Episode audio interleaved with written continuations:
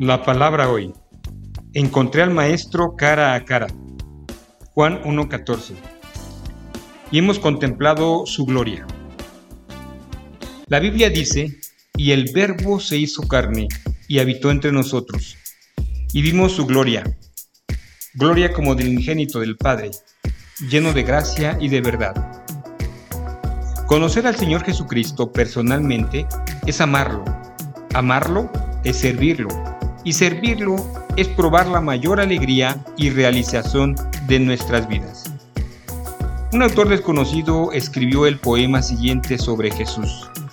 Si lo conoces como tu Señor y Salvador, resonará en tu corazón. Si aún no lo conoces, nuestra oración es que desees aceptarlo como tu Señor y Salvador. Anduve por el camino de la vida con un paso fácil Seguí por donde la comodidad y los placeres me llevaban.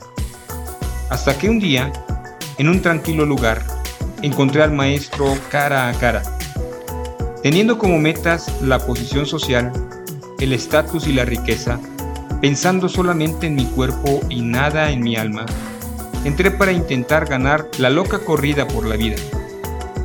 Fue cuando encontré al maestro cara a cara. Lo encontré y lo conocí y me sonrojé al ver que sus ojos, llenos de tristeza, estaban fijos en mí.